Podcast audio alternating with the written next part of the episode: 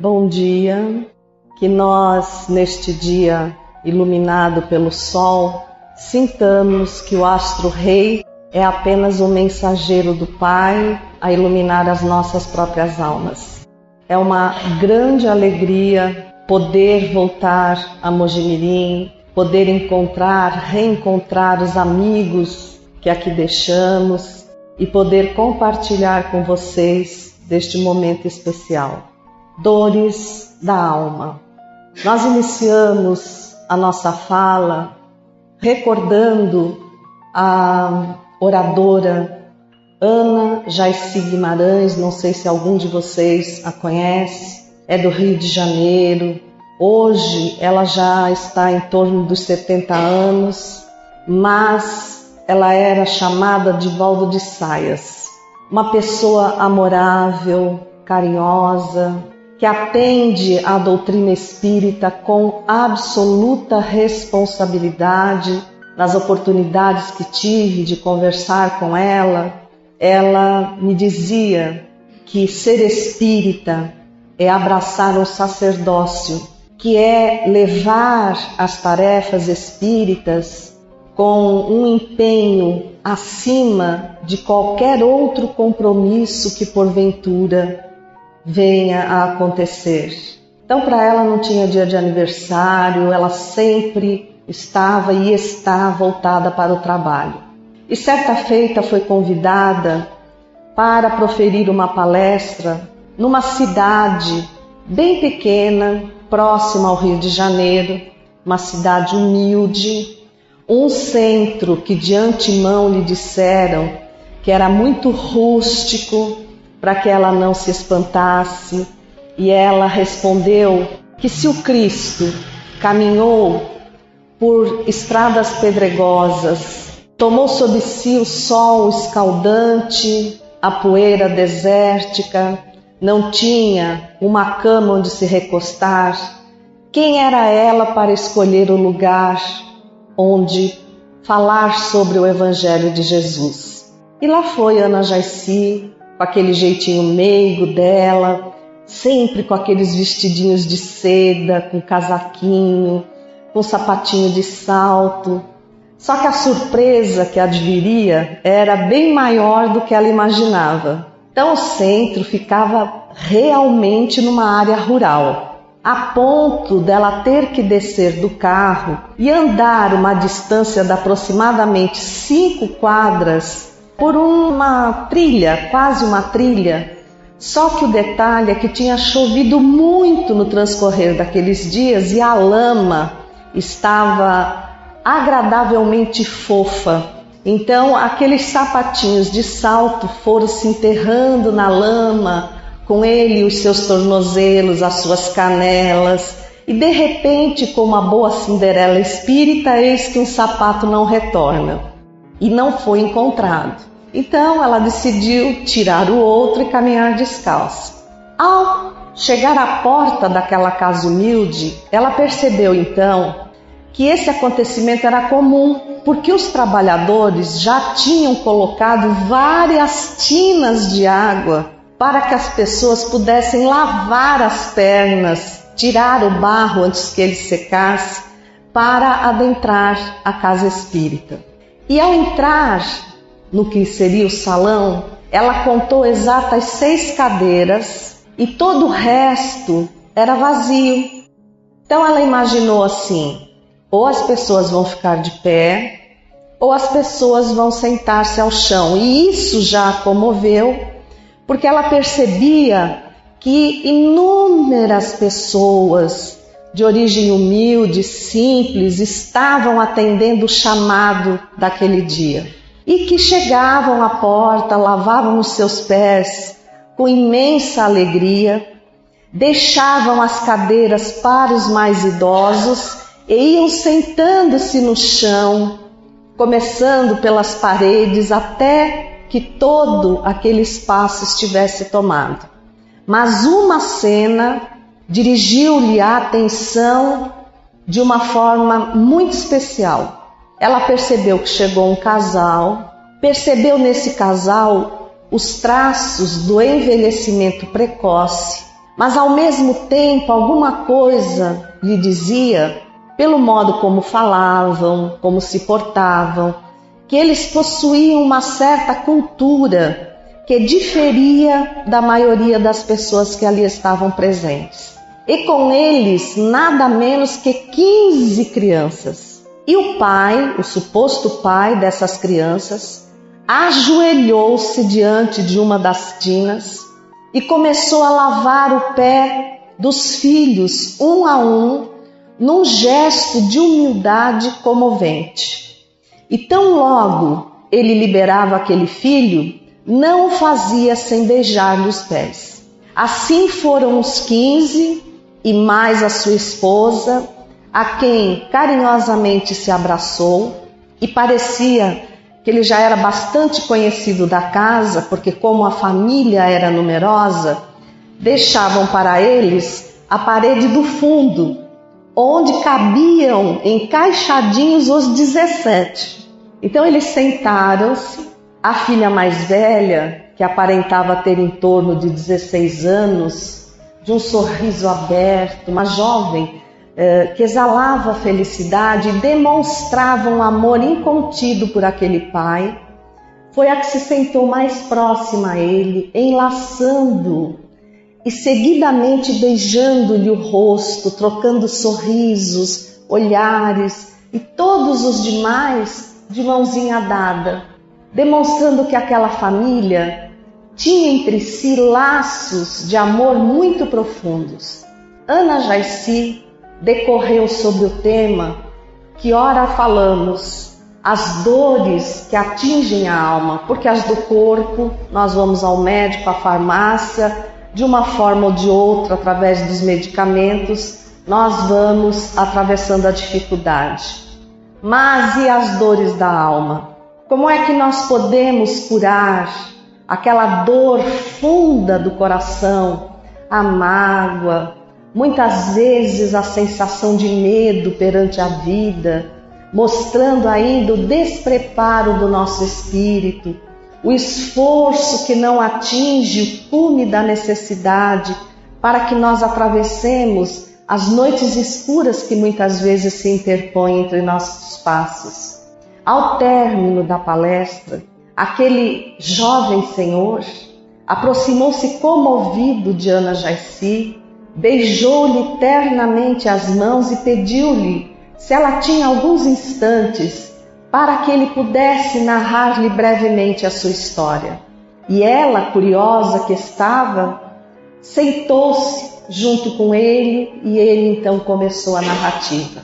Era filho de uma família muito abastada, uma família que se destacava na sociedade da cidade de onde ele provinha formou-se em medicina, era mais um desafio naquele momento em que se formou do que propriamente uma vocação. E quando ele tomou do diploma em suas mãos, a primeira coisa que ele fez foi erguer o diploma em direção ao céu e dizer: E aí, Deus, você agora arrumou uma encrenca, porque a partir de hoje, quando você quiser levar alguém vai ter que disputar essa pessoa comigo, num ar de uma certa prepotência. Os anos foram se passando e em um dos hospitais em que ele trabalhava, uma enfermeira que dirigia a ala a qual ele se dedicava acabou se apaixonando e ali acabaram se casando, tendo uma única filha que era a razão da vida dele. Uma vez por semana ele tinha um plantão que iniciava-se às sete da noite e depois às sete da manhã ele ia para o hospital onde a esposa trabalhava e emendava esse plantão até às sete da noite do dia seguinte. Qual não foi sua surpresa que ao chegar lá percebeu que a esposa não estava? Imediatamente telefonou e ela disse que passara a noite medicando a filha de uma febre persistente, que tão logo passava o efeito do medicamento, novamente a febre retornava e cada vez a temperatura elevava-se mais. Ele sorriu e disse: Ora, é apenas uma febre, não se preocupe. Assim que eu chegar, resolvo o problema. Só que ele não conseguiu resolver o problema. Três dias frequentes, a febre não cedia sob hipótese alguma e ele teve que levar a menina para o hospital, submetê-la à avaliação de especialistas e, antes que pudessem realmente estabelecer um diagnóstico, a menina veio a desencarnar. Ali, ele quebra totalmente a sua relação com Deus. Ele acha que Deus o desafiou para lhe provar o poder e humilhado, ofendido no seu orgulho profundo, retorna a casa tão revoltado que a primeira atitude dele é fazer uma fogueira com todos os livros que possuía sobre a medicina e o próprio diploma que conquistaram. Divorciou-se de Deus. Não conseguia enxergar absolutamente mais ninguém e mais nada. E esse orgulho fez com que ele se tornasse irresponsável, relapse, começasse a não comparecer ao trabalho, a parar em bar após bar, a beber desmedidamente, a ponto de cair pelas ruas da cidade, envergonhando a tradicional família a qual pertencia. Por outro lado, a esposa resignada continuava trabalhando para abastecer o lar e dedicava-lhe cada dia mais amor, até que o pai dele, envergonhado pela situação, providenciou quase que um casebre num lugar muito distante, que era exatamente esse lugar onde a Ana Jaici proferiu a palestra, e disse-lhe que só voltasse, só poderia retornar se algum dia se curasse, ou que então ficasse lá para sempre, até que a sua vida tivesse fim. Pensou que a nora não o acompanharia, mas o amor que ela lhe dedicava superava tudo. Ela abandonou a sua profissão, tomou da reserva de dinheiro, que não era muita, e foi acompanhar o marido dedicadamente. Ali, ele começou a beber cada vez mais, a perder noção de dignidade a tirar as coisas de casa para vender, a fazer dívidas que consumiram todas as reservas e adentraram o processo da miséria, da fome, que muitas vezes era atendida pela vizinhança amorável, porque tinham pena daquela mulher e da sua dedicação. Porém, um dia, quando ele tinha chegado de uma bebedeira, já eram aproximadamente cinco e meia da manhã, ele acabara de se deitar, esmurraram a porta da frente. E antes que a esposa pudesse erguer-se para saber quem era, ele levantou-se e, dirigindo-se à porta, deu de cara com a vizinha, que era uma pessoa amorável, e ela lhe pedia, doutor. Quando ela disse o nome doutor, ela trouxe à tona toda aquela situação que lhe fazia tanto mal, de não poder salvar com o seu conhecimento a sua filha. Então, a sua impossibilidade de aceitar que a sua medicina não era realmente compatível com uma disputa direta com Deus. E quando ela proferiu a palavra doutor, ele, enraivecido, empurrou-a. Ela caiu, mas não se aquietou. Imediatamente pôs-se de joelhos aos seus pés e rogou: Pelo amor de Deus, Deus, você está falando em nome de Deus? Sim, porque Deus tem que ser a companhia de todos aqueles que lidam com a vida humana. Sem saber, lhe dava uma grande lição. Eu só tenho uma única filha. E aí a pontada no coração dele foi mais profunda. Ela está com uma febre intensa. Era o caso da filha dele. Ela só tem cinco anos. Era a idade com que a filha dele havia desencarnado há exatos oito anos atrás. Pelo amor de Deus, doutor, socorra. Eu conheço tudo sobre ervas. Eu já fiz tudo que estava ao meu alcance. Mas eu preciso de um diagnóstico mais específico. E aí eu buscarei as ervas necessárias para oferecer o medicamento. E ele foi lhe respondendo: Mesmo que eu seja médico, eu não tenho absolutamente nenhum aparelho, nada que possa me servir para atendê-la. E foi surpreendido por uma demonstração de amor da esposa inesquecível. Ela foi silenciosamente lá dentro e trouxe-lhe a valise médica intacta, a valise de um médico de grandes possibilidades financeiras, uma valise que poucos médicos tinham a condição de possuir. Então ele viu-se sem poder dizer não. Ainda cambaleante, dirigiu-se à residência e, ao olhar a menina na cama em que se acolhia, ele tomou um susto, porque ela era o retrato vivo da sua própria filha. Os cabelos negros, compridos, os olhos castanhos, amendoados, como os olhos da sua esposa. E entendeu de alguma maneira que ele se divorciara de Deus, porém Deus não se divorciara dele. Estava lhe oferecendo uma segunda chance.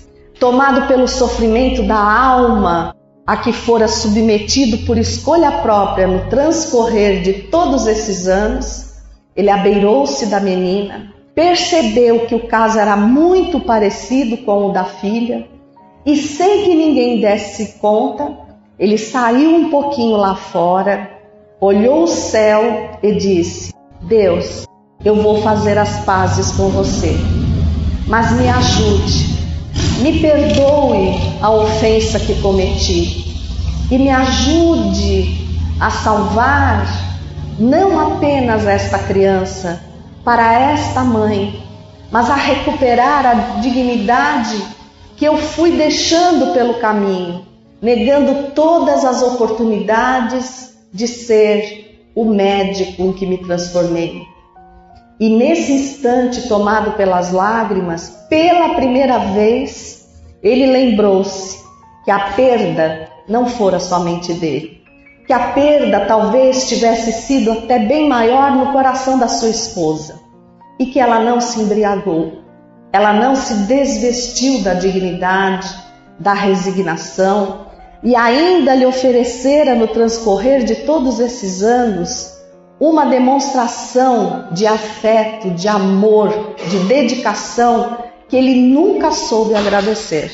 Adentrou, ajoelhou-se aos pés da menina e ali velou noite e dia por uma semana, até que teve a felicidade de assistir o restabelecimento daquela criança. A partir desse instante, a mãe da menina, ele como médico e a sua esposa como enfermeira transformaram-se nos anjos daquela comunidade carente, longe de tudo. Então ele diagnosticava, a esposa atendia e a senhora que conhecia a farmácia do mundo natural nunca errava no medicamento. Então eles fizeram um trio a serviço do bem, a serviço de Deus. E assim viveram por aproximadamente cinco anos, até que o fato inverso aconteceu. Numa madrugada, foi a menina, já beirando-se dos dez anos, que bateu à sua porta e disse: Doutor, minha mãe deu um grito e está semi-inconsciente. Por favor, salve-a para mim. Ela é a única coisa que eu tenho nessa vida. Ele já cultivava no seu coração, antes endurecido, um amor e uma gratidão por aquela mulher, porque ela, na realidade, foi quem retirou-o do fundo do poço. Chegou próximo, percebeu que ela tinha com certeza sofrido um acidente vascular cerebral e disse-lhe: Minha amiga, lute, não morra, eu estou aqui ao seu lado, agora é a minha vez de retribuir-lhe um pouquinho do muito que fez por mim. E tentou todas as manobras que ele conhecia para salvá-la. Mas já abeirando-se da morte, ela lhe diz que queria lhe entregar dois presentes. Que desde o momento em que ele salvara a filha, ela procurava o que podia representar a gratidão que ela sentia pelo seu esforço. Mas em vão, ela não encontrava nada à altura do gesto que ele praticara. Mas naquele momento, em que ela percebia que a vida estava por um fio, ela pediu-lhe que silenciasse e ouvisse as últimas palavras que ela proferiu com muito esforço. Disse-lhe: Vou lhe dar este livro que meu pai me deu de presente no instante da sua morte. Vou lhe revelar uma coisa: eu não sei ler. Eu nunca soube ler. Aprendi a lidar com as ervas, com a minha avó, com a minha mãe, mas vivendo aqui longe de tudo, eu nunca tive a oportunidade da alfabetização. Mas o meu pai me disse que não me preocupasse, mas que nos momentos de dificuldade colocasse o livro próximo ao coração, porque o livro falaria comigo. E assim foi. Todas as vezes eu punha o livro junto do peito e parece que as palavras saíam de dentro dele penetravam a minha alma e eu renovada buscava a saída para a problemática. Eu faço questão que esse livro fique com o Senhor. Ele tomou do livro, abriu e foi a primeira vez em que ele teve em mãos o Evangelho segundo o Espiritismo. A seguir, ela disse: O Senhor sabe que eu não tenho ninguém, e eu sei que o Senhor não tem a sua filha. Seja pai da minha menina. Eu sei que o Senhor e a sua esposa vão cuidar dela com a dedicação de verdadeiros pais. E que Jesus vos abençoe, porque talvez através de mim ele tenha dado a oportunidade à sua filha de retornar aos seus amoráveis braços. E desencarnou. Ele tomou a menina, foi para casa, não precisou dizer nada. A esposa logo entendeu o acontecido e ali começava verdadeiramente um lar feliz. A sua recuperação, que até então era feita de esforço, agora era feita de luz. O pai, sabendo da situação em que ele se encontrava, convidou-o a retornar e ele disse: Não. A minha família, aquela que aturou os meus desvios de conduta, que suportou as minhas agressões e que teve amor suficiente para me dar o remédio da cura está aqui. E aqui eu vou permanecer para o resto da minha vida. Só que, vez por outra, ou uma mãe que morria no parto, ou alguém que não podia ficar com o filho, sabendo da condição do casal, deixava uma cestinha enfeitada à sua porta com um novo bebê. E assim foram chegando um a um os 15 filhos que eles agora tinham. Ana Jaici, muito comovida com a história, abraçou aquele homem que lhe disse: o Evangelho segundo o Espiritismo foi o caminho florido que me fez compreender que eu busquei ampliar muito mais a dor que se abateu sobre nós, a dor que veio para despertar em meu coração um sentimento de amor, mas que não foi suficiente para derrubar o orgulho, o veneno do orgulho que tomava toda a minha alma. Ele é o meu companheiro. Quando eu vou fazer um atendimento, é a ele que eu recorro, porque aprendi que vou cuidar das consequências visíveis de uma doença que reside na alma daquela criatura. Elevo o remédio para ambas as partes. Nunca faço um atendimento sem fazer um evangelho antes.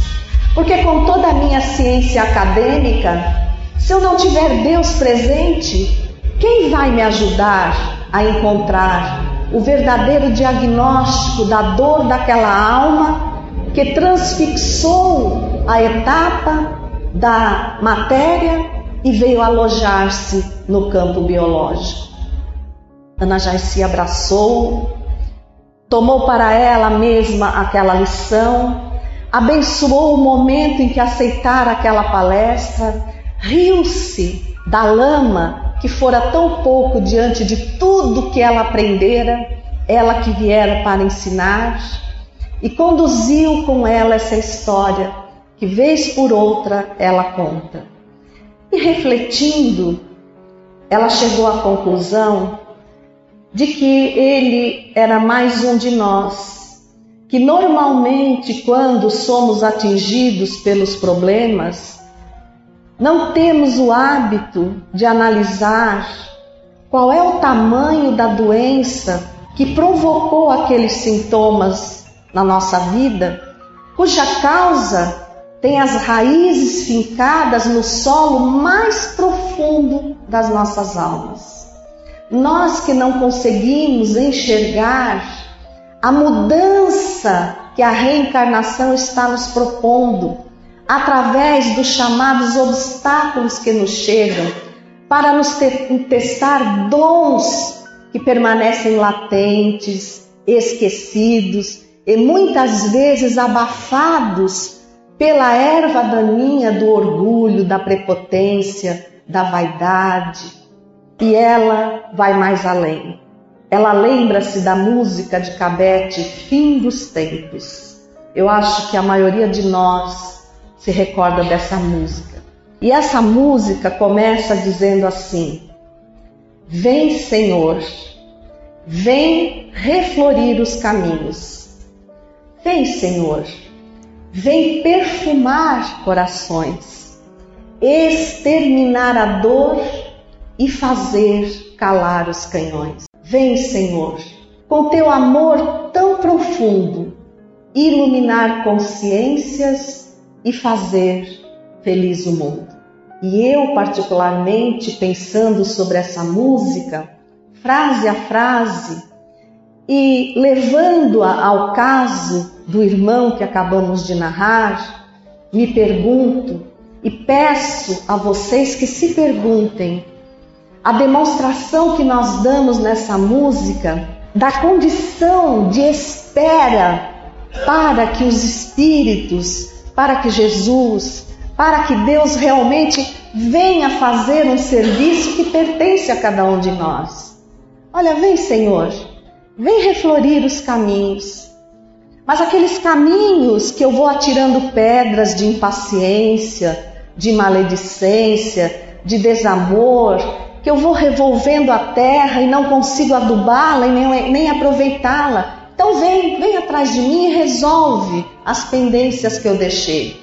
Vem, Senhor, vem perfumar o meu coração, esse coração magoado, que se melindra por qualquer coisinha, que guarda muitas vezes o rancor, que traz oculto a vontade de se vingar de alguém, que às vezes não estabelece definitivamente essa vingança, porque pertence a uma sociedade que pode me condenar e punir, porque eu dou muita atenção ao que os outros pensam de mim, mas não me furto de agasalhar dentro desse coração o mau cheiro dos maus sentimentos. Então eu te peço, Senhor, que perfumes o meu coração, para que as pessoas, ao se aproximar de mim, não se deem conta da realidade que sou.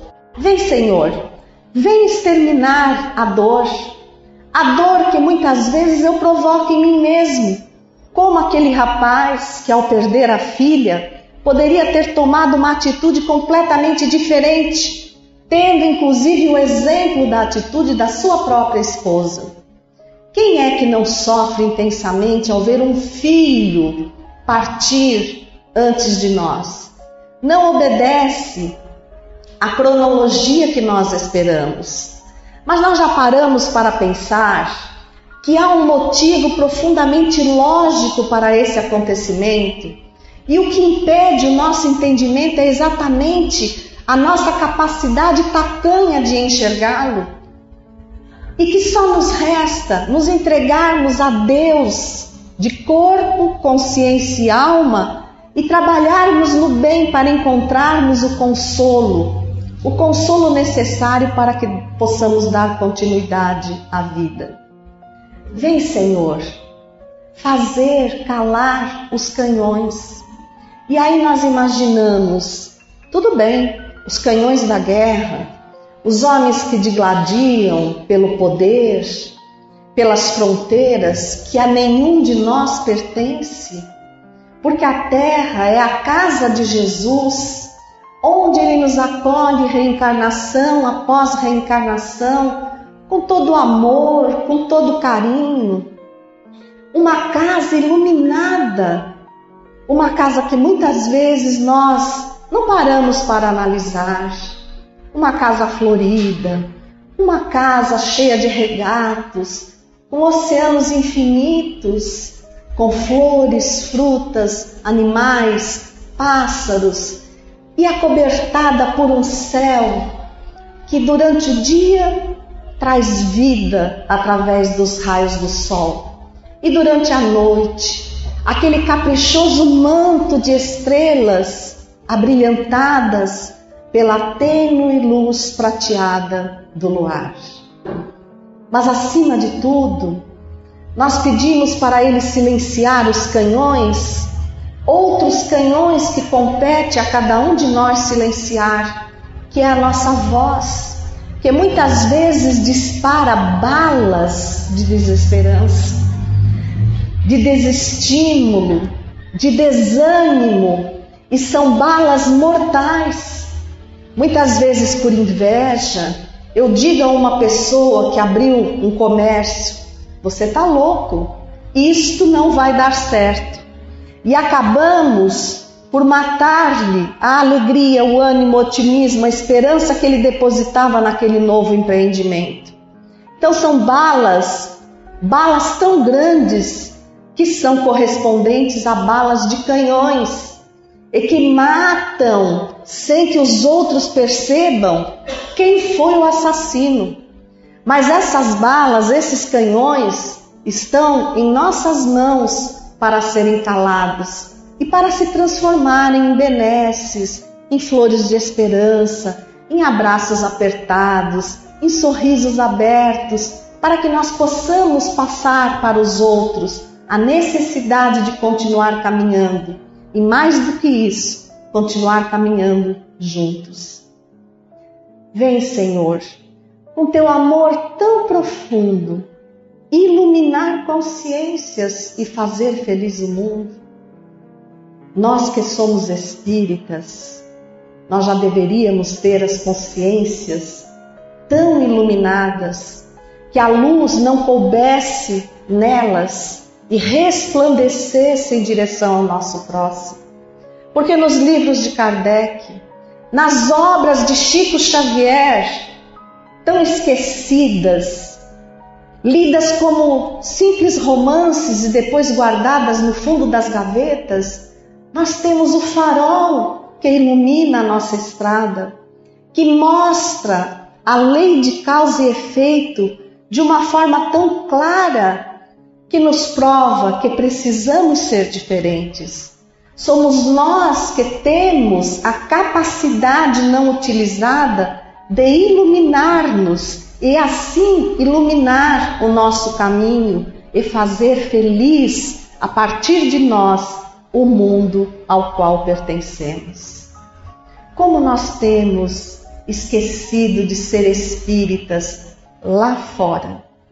como nós deixamos nos arrastar pelos modismos que tomam conta das pessoas que não têm a dimensão do que é ser um espírito imortal, que não têm a dimensão de que nós não vamos morrer, nós vamos continuar, ora no mundo espiritual, ora no mundo físico, sendo os mesmos, e que fazer o bem ao ingrato é bom para nós. Porque se o ingrato não nos agradeceu, tomara que nós, por nossa vez, não tenhamos feito esperando essa gratidão. Porque seremos duplamente premiados. Nós vamos fazer com que o nosso mundo íntimo se ilumine pelo amor. E como pequenos vírus, só que dessa vez, vírus de bondade, possam contaminar os caminhos por onde seguimos a partir do nosso grupo familiar e faça-os olhar para nós e dizer: Como mudastes? O que aconteceu? Antigamente, se eu te falasse tal coisa, tu já vinhas me agredir. E agora não. Tu te calas, tu sorris, tu viras as costas para não me ofender aonde estás indo? E mostrar que vale a pena ser espírita, trazer essas pessoas para a casa espírita, mas não mostrar-lhe apenas a capa da casa espírita, que é ouvir sem nenhum compromisso, ouvir um evangelho, achar que aquele evangelho é lindo, é para mim, mas eu esqueço dele quando saio daqui, tomar o passe para remover os problemas, porque nós achamos que passe é a capacidade que algumas pessoas especiais têm de tirar os problemas e jogar no lixo, não é? E passar uh, pelo próprio exemplo a convidar as criaturas para os bastidores da casa espírita, para aquele trabalho que não dá ibope, não dá público, que é o separar uma roupa para distribuir, não é? Vir separar uma cesta básica, fazer um mutirão para arrumar a biblioteca, para limpar ou pintar a casa espírita, para participar dos grupos de estudo, porque através do estudo nós vamos abrindo caminhos novos, nós vamos vendo que não há rua sem saída somos nós que fechamos a saída da rua. Então nós vamos encontrar milhões de respostas, milhões de explicações e de incentivos para fazer desta vida a melhor vida, a melhor das nossas reencarnações, a melhor oportunidade e darmos conta que somos todos arquitetos, hábeis, porém ociosos, que podemos construir uma vida melhor a partir de agora. Não podemos mudar daqui para trás, como diz Chico Xavier, mas podemos recomeçar e fazer um final diferenciado. Então, que todo o aprendizado seja colocado em prática e que nós nos conscientizemos verdadeiramente que há uma grande fatalidade sim que nos persegue: é evoluir e atingir a terra do amanhã, será uma terra feita de amor. Só que, como para entrar numa universidade nós temos que passar pelo vestibular, Diz Maria do Rosário nos seus livros, que ela tem nesse lançamento que nós trouxemos, a, a, a mensagem Uma Terra Feita de Amor. E ela ali fala que nós vamos ser infinitamente testados, porque quem adentrar essa terra feita de amor não pode ser mais ou menos bom, não pode estar em cima do muro, não pode se permitir convencer por um ou por outro lado, tem que ter certeza da estrada. Então veja como nós somos importantes e como os obstáculos vêm para clarear os nossos horizontes. O amor é capaz de salvar vidas quando a medicina as condenou com toda a sua ciência, conforme o médico lá no início não conseguiu enxergar. Então, nós vamos contar para vocês a história de Jane, que tinha um filhinho chamado Michael e que adentrou um novo processo de gestação. E dia após dia, ela ia apresentando a Michael a irmãzinha que se formava fruto do amor no ventre da mãe. E Michael, apaixonado pelo modo como a mãe lhe apresentava aquele fato, aos três anos e meio, ele fez uma música para a irmã. E todo dia de manhã, a mãe tinha que se deitar, ele punha a boquinha sobre a barriga da mãe e começava a cantar uma música específica para a sua irmãzinha. Adiantou-se o parto por uma pequena complicação. A mãe foi para o hospital, a menina nasceu. Os médicos transferiram-na para a UTI neonatal e começaram a preparar os pais para o pior disseram que ela não sobreviveria, que ela não tinha condições para tal, que os seus pulmões ainda não tinham amadurecido o suficiente.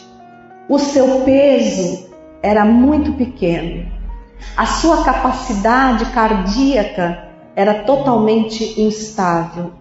Então, que eles fossem para casa, que preparassem o filho para o não retorno da irmã e que já dessem andamento aos procedimentos normais perante um desencarne.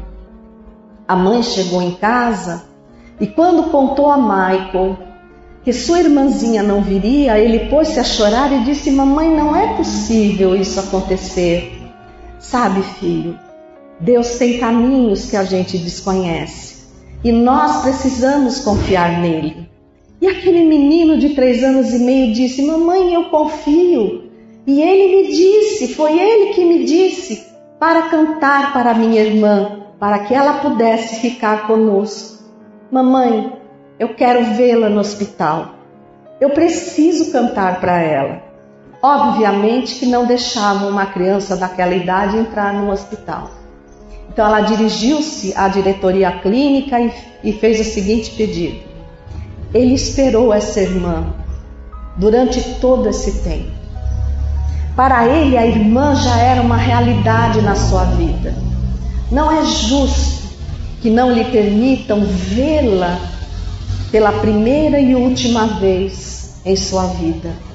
Pelo amor de Deus, doutor, deixe-o levar até a incubadeira, para que ele possa olhar a irmã que ele aprendeu a amar desde que ela era apenas uma sementinha e não teve como fazer uma negativa. A mãe tomou do menino no colo, todos paramentados, o médico os acompanhou, a enfermeira responsável aproximou-se e Michael, quando olhou a irmã, sorriu e disse: Você é mais linda do que eu pensava. E como se a incubadeira fosse a barriga da própria mãe, ele deitou-se sobre a incubadeira e começou a cantar: Você é meu sol.